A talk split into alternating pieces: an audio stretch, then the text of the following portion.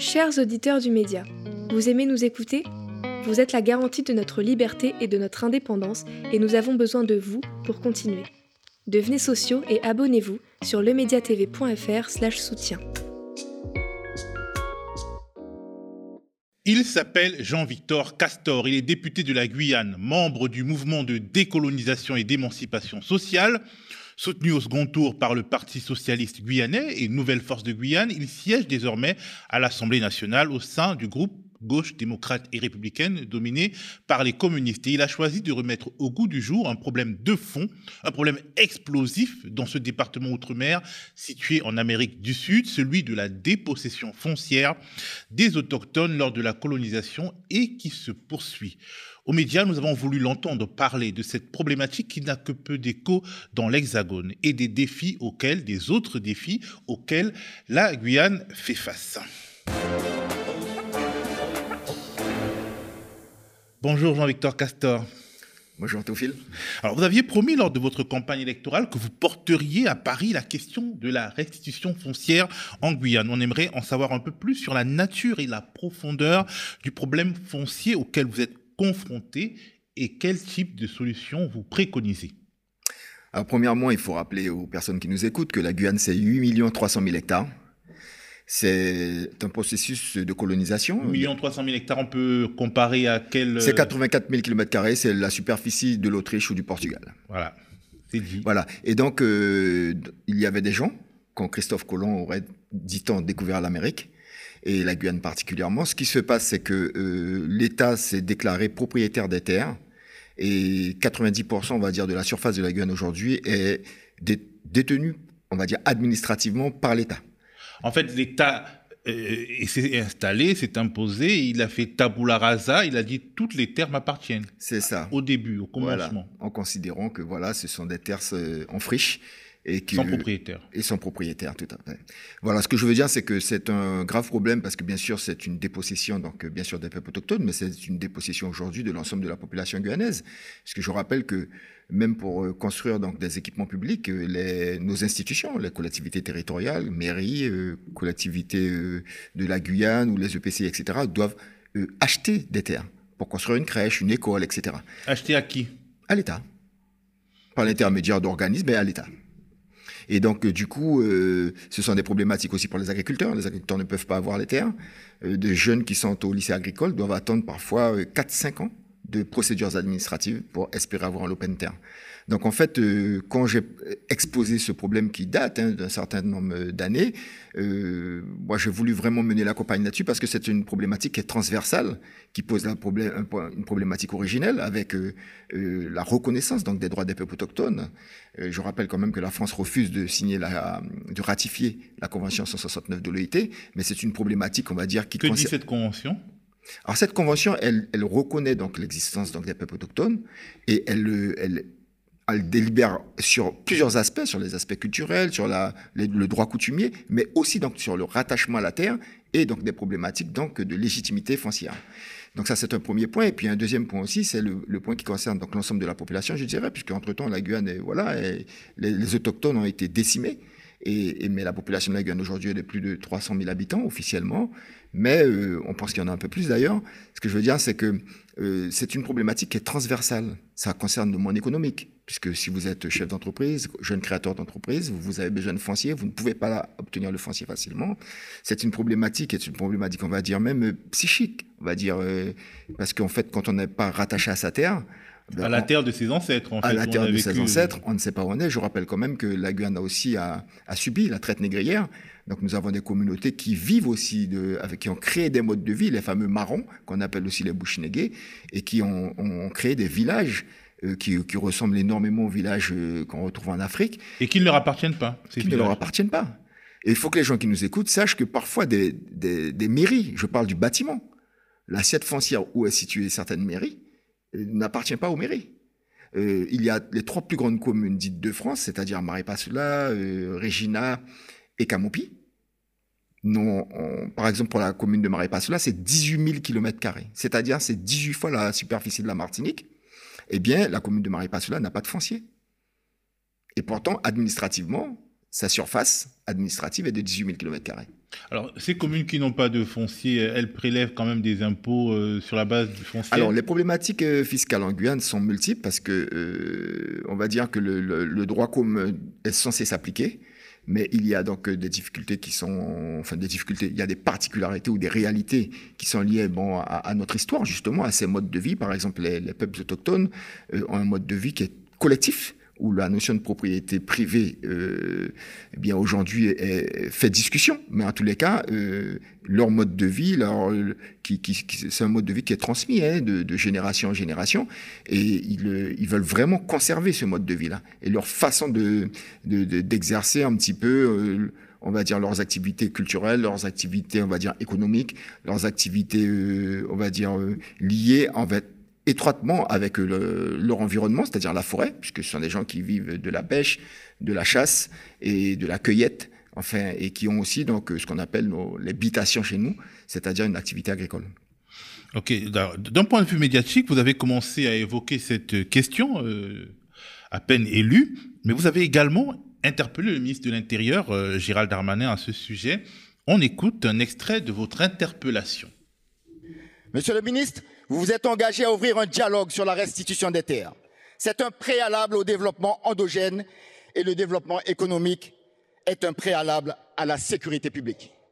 Êtes-vous prêt à utiliser immédiatement ce levier exclusivement étatique pour mettre fin à une situation inacceptable et anachronique?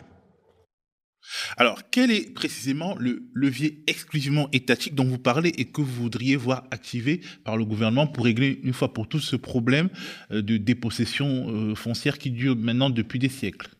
Alors, je rappelle déjà que politiquement, euh, déjà, on va dire socialement, le mouvement social de mars-avril 2017 a repris cette revendication qui est très ancienne de restitution totale des terres. les élus en congrès, à l'issue de ce mouvement, euh, ont aussi délibéré pour la restitution des terres. Moi, en tant que parlementaire, donc je, je menais campagne, enfin, en tant que candidat d'abord, je menais campagne sur la restitution totale des terres. Mais en attendant, immédiatement, il suffit que l'État décide, hein, par l'intermédiaire donc de notre ministre euh, dit de l'outre-mer, M. Darmanin, euh, décide de, par exemple, que toutes les collectivités qui, veulent réaliser des équipements publics, etc., que les terres soient mises à disposition gratuitement. Je rappelle que quand même, dans les accords de Guyane, euh, il y a 400 000 hectares de prévus qui devraient être restitués aux peuples autochtones, 250 000 hectares aux collectivités et à peu près 20 000 hectares pour les agriculteurs. Nous sommes en 2022, jusqu'à aujourd'hui, rien n'est fait. Donc en fait, euh, on, a des réponses étatiques, mais qui sont des réponses qui sont des réponses dilatoires en fait. On nous fait croire que les problématiques vont être réglées et elles ne le sont pas. Donc c'est la raison pour laquelle euh, moi je considère que c'est ma mission, c'est de ma responsabilité, mais je suis pas le seul, euh, d'exposer cette problématique au sein du Parlement pour que déjà nos, nos collègues hein, comprennent ce qui se passe en Guyane et que tout le monde se rende compte que c'est quelque, nous sommes dans une situation vraiment anachronique en Guyane. Est-ce que quelque part, euh, si on est paranoïaque, est-ce que l'État a les moyens d'embêter une collectivité territoriale ou une entreprise ou un projet en refusant de lui attribuer euh, les terres nécessaires à ce projet-là Et donc à choisir euh, les entrepreneurs, les agriculteurs C'est une pratique qui est une pratique régulière, c'est-à-dire que c'est un passage qui est obligé alors que la France est totalement illégitime dans ce droit. La, situation est même une situation illégale, puisque quand, si vous demandez à l'État quel est votre titre de propriété, montrez-moi votre titre de propriété, ils sont incapables de le faire. Et d'ailleurs, sur cette surface, l'État ne paye pas d'impôts fonciers. Donc voilà, c'est la réalité de la Guyane, c'est une réalité qui, perdure et il faut mettre un terme à ça euh, de façon définitive. Alors, globalement, est-ce que vous considérez que l'État euh, est de mauvaise volonté sur ce dossier? Vous parlez de réponses dilatoires. Alors, qu'est-ce qui se passe? C'est que si, il faut, on peut faire un peu de prospective, la Guyane, euh, l'État restitue les terres totalement. Et que les terres sont gérées, donc, euh, ben, d'une part, bon, par les peuples autochtones, euh, bien sûr, sur, sur leurs problématiques, que par les collectivités locales, par les agriculteurs, enfin, voilà, tous les acteurs de, de, cette problématique foncière. Mais vous pensez bien que la Guyane, cette entrave au développement de la Guyane qu'a le foncier aujourd'hui, sera levée. Et donc, du coup, la Guyane sera dans une dynamique de développement endogène qui, qui, dont la Guyane a, besoin, a besoin pour ses enfants, a besoin pour, pour, pour, pour son économie, pour, pour, les aspects sociaux. Je veux juste faire un parallèle. Est-ce que vous vous rendez compte qu'on a une population qui, il y a, on va dire il y a 5 ans de ça, le taux de pauvreté en Guyane, c'est-à-dire le nombre de personnes en dessous du seuil de pauvreté, était de 30%. Cinq ans après, nous sommes à 53%. C'est du jamais vu. Et pourtant, c'est du jamais vu et du peu connu. Hein. Voilà, c'est du jamais vu. Et, donc on nous dit oui, mais bon, c'est pas facile, c'est pas facile, c'est pas facile. Mais céder la terre, chaque famille en Guyane pourrait, euh, devrait avoir un Lopen terre. Et rien qu'avec ça, on, allait, on, peut, on a la possibilité de résoudre pas mal de problèmes sociaux. Alors, vous considérez que les accords de Guyane négociés en 2017 étaient insuffisants euh, dès le départ. Faites un peu de pédagogie avec nous. Euh, est-ce que vous pouvez nous situer le cadre de ces accords et pourquoi vous estimez que ça n'allait pas dès le commencement? Alors, les accords de Guyane, bon, vous savez, quand il y a des manifestations, des mouvements sociaux d'ampleur, c'était quand même 40 à 50 000 personnes qui étaient dans les rues. Euh, c'est un mouvement historique. On n'avait jamais vu ça en Guyane. Et voilà, il en est ressorti ce qu'il en est ressorti. Bon la problématique de fond, c'est que l'État doit restituer la totalité des terres. Parce qu'ils sont illégitimes, parce que c'est illégal. Maintenant, euh, suite à ces accords, qui sont, je rappelle, au journal officiel, l'État n'a pas réglé les problèmes, y compris dans le cas des accords de Guyane. Je rappelle, les 400 000 hectares qui, qui devraient être restitués au peuple autochtone, rien n'est fait aujourd'hui les 250 000 hectares aux collectivités, rien n'est fait aujourd'hui. Et les 20 000 hectares aux agriculteurs, là encore, rien n'est fait. Et vous savez, l'État a les moyens de jouer, en fait, vous savez comment l'administration fonctionne. Euh, c'est une administration qui est très jacobine. Euh, nous avons des gouvernements aussi, des personnes, des politiques qui sont très jacobins dans leur façon de penser. Tout est décidé à Paris. Et euh, cette façon de détenir et de, de verrouiller le pays, je vous l'ai expliqué, euh, moi, je, je, ramène ça au postulat de départ, c'est-à-dire la France veut-elle vraiment développer ce territoire? On en parlera. Et, juste pour vous dire qu'en mm. fait, vous savez, la citation de Colbert, pas un seul fer à cheval ne doit sortir de la colonie. Et la Guyane est confrontée à ça, parce que parallèlement à cette... Pas un seul fer à cheval ne doit sortir de la colonie, c'est-à-dire la colonie ne doit pas fabriquer, s'industrialiser, elle doit être un endroit à partir duquel on extrait. C'est ça, la, la, Guyane est, mise sous cloche depuis, euh, depuis qu'elle existe, hein, pratiquement. On a eu une période faste avec les périodes des guerres, et comme la France n'était pas présente hein, pendant, pendant ces deux périodes, eh bien, qu'est-ce qui s'est passé? Les Guyanais ont pu euh, euh, utiliser leur génie hein, et, on a eu donc une balance commerciale qui était à 90% d'exportation et 10% d'importation. Aujourd'hui, c'est tout à fait le contraire. Alors, euh, la Guyane fait également parler d'elle au sujet du trafic de, drogue et des homicides qui ont atteint des sommets hein, dans ce contexte d'appauvrissement record, quasiment un doublement en quelques années. Au point, le gouvernement a pris acte de l'échec de sa stratégie de lutte contre le trafic de drogue notamment. Est-ce que la cause est perdue? Comment régler ce problème du trafic de drogue? Alors déjà, moi, je ne sais pas si le gouvernement a prit acte. Il y a eu les assises. il, a dit avoir pris acte d'une manière, euh, peut-être c'est une manière de parler. Hier encore, nous étions avec euh, un syndicat de douaniers en, consultation qui nous expliquait comment, au cours du temps, euh, les effectifs du, du, personnel douanier a extrêmement diminué en Guyane. Et donc, il y a le discours et il y a les actes. Euh, moi, ce que je retiens, c'est qu'on a laissé faire. Euh, ce trafic de stupéfiants a passé par le biais donc, euh, du, de, de Paramaribo, Suriname, en direction de la Hollande. Le gouvernement du, Suriname à l'époque avait pris la décision de mettre un scanner. Et depuis, Mettre un scanner dans les aéroports? C'est ça, à l'aéroport. Et du coup, donc, les trafiquants sont passés par la Guyane. Et ça fait plus de dix ans qu'en Guyane, on réclame un scanner.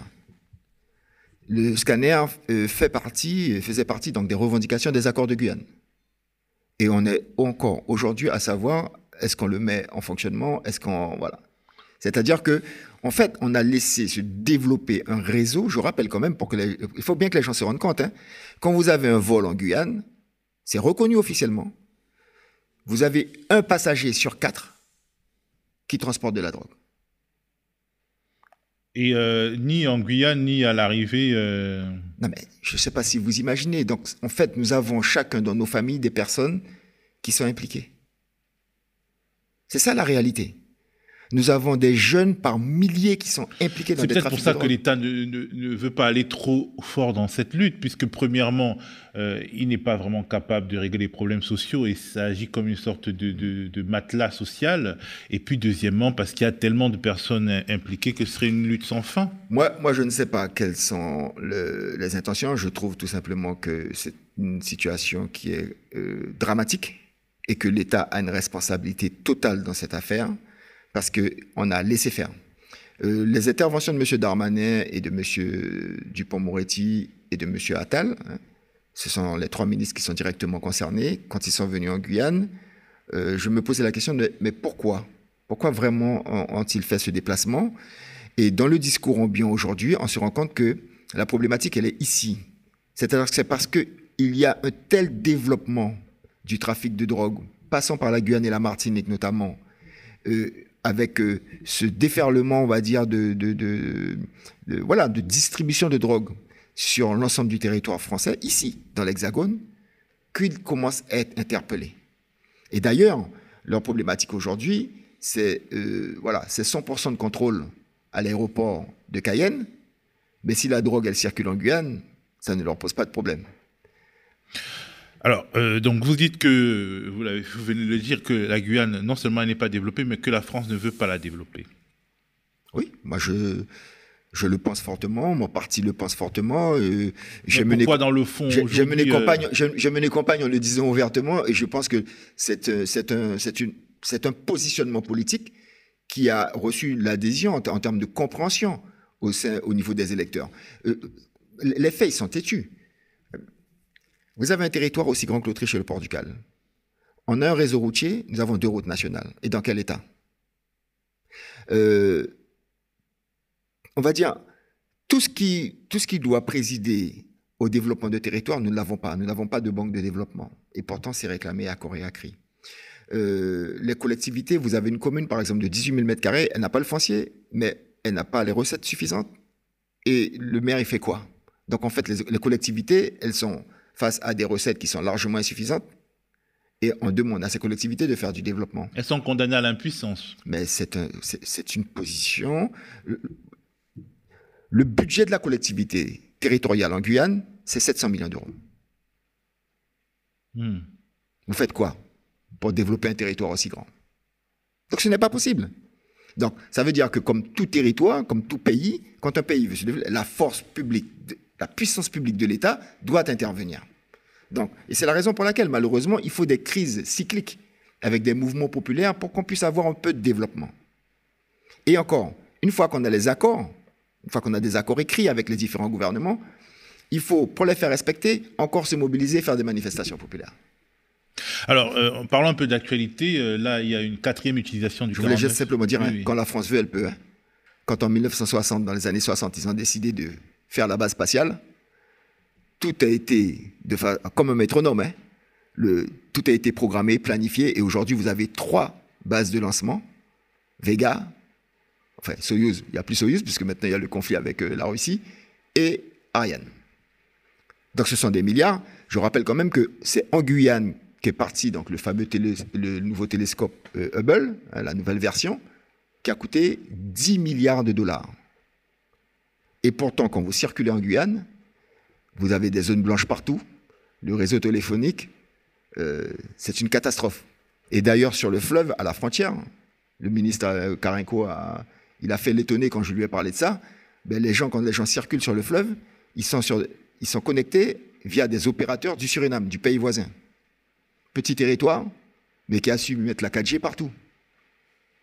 Il y a une question euh, manifestement de. Voilà, les satellites partent de Guyane, mais pour autant, on n'a pas de téléphonie. Non, non, moi, il, il faut être très clair. La France ne veut pas, elle ne souhaite pas que ce territoire se développe, et surtout une économie endogène. Pour mieux le contrôler, peut-être. Ils ont peur que, ce, que, le peuple guyanais, à un moment donné, réclame son émancipation, ce qui est un droit, euh, un droit reconnu hein, international. Alors, parlons un peu d'actualité. Donc, a Elisabeth Borne, la première ministre, a utilisé pour la quatrième fois le 49.3 pour euh, boucler en fait euh, le, projet de loi des finances. Et euh, parmi les amendements qu'elle a donc écrasés, il y en avait qui concernaient l'économie des outre-mer. quelle est votre réaction à ce sujet? Moi, je ne sais pas si c'était un jeu. En fait, ils étaient absents dans l'Assemblée. Tout le monde a considéré que c'était quelque chose d'historique parce qu'effectivement, chaque fois qu'il y avait un amendement, l'amendement était voté. Euh, bon, euh, y compris moi, j'ai applaudi, j'étais un peu content, etc. Mais en fait, il faut bien ramener, comme je dis souvent, il faut avoir raison gardée. Euh, la totalité des amendements, M. Coquerel le disait, les rapporteurs aussi, on va dire c'est entre 100 et quelques millions à 200 millions d'euros. Il y en a qui sont engagés, d'autres qui, qui ne sont pas engagés. Ce que je veux dire, ce que les gens doivent comprendre, c'est que 200 millions d'euros répartis sur l'ensemble des territoires d'outre-mer, c'est du pipicha. De toute façon de toutes les façons. Et là, maintenant, moi, moi, moi j'ai fait la déclaration, c'est moi qui ai fait la déclaration, on va dire, euh, euh, liminaire sur la, le, projet de loi sur l'outre-mer, la partie crédit de l'outre-mer. Et mon intervention consistait à dire que c'est un jeu de dupes, en fait, cet exercice budgétaire. Parce qu'effectivement, euh, le ministre annonce 11% d'augmentation. Vous ne pouvez pas le nier. Mais quand vous ramenez aux problématiques et aux enjeux, ce n'est rien, ce n'est pas comme ça.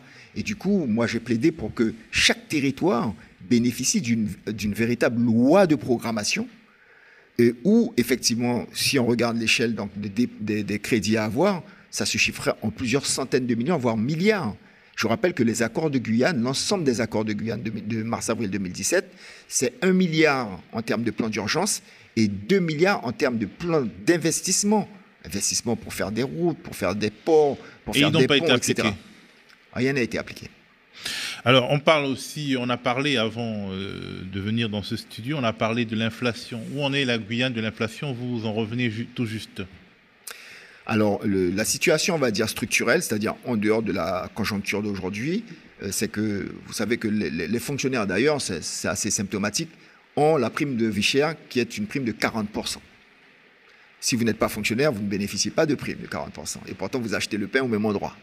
Hein bon. Donc ce qu'il faut dire, c'est que... Sur les minima sociaux, il y a aussi cette prime de 40% Ah non, pas du tout. Ce que je veux dire, c'est que vous avez un décalage, donc euh, une forme de discrimination donc, à, la base, mais ça, ça existe depuis très longtemps.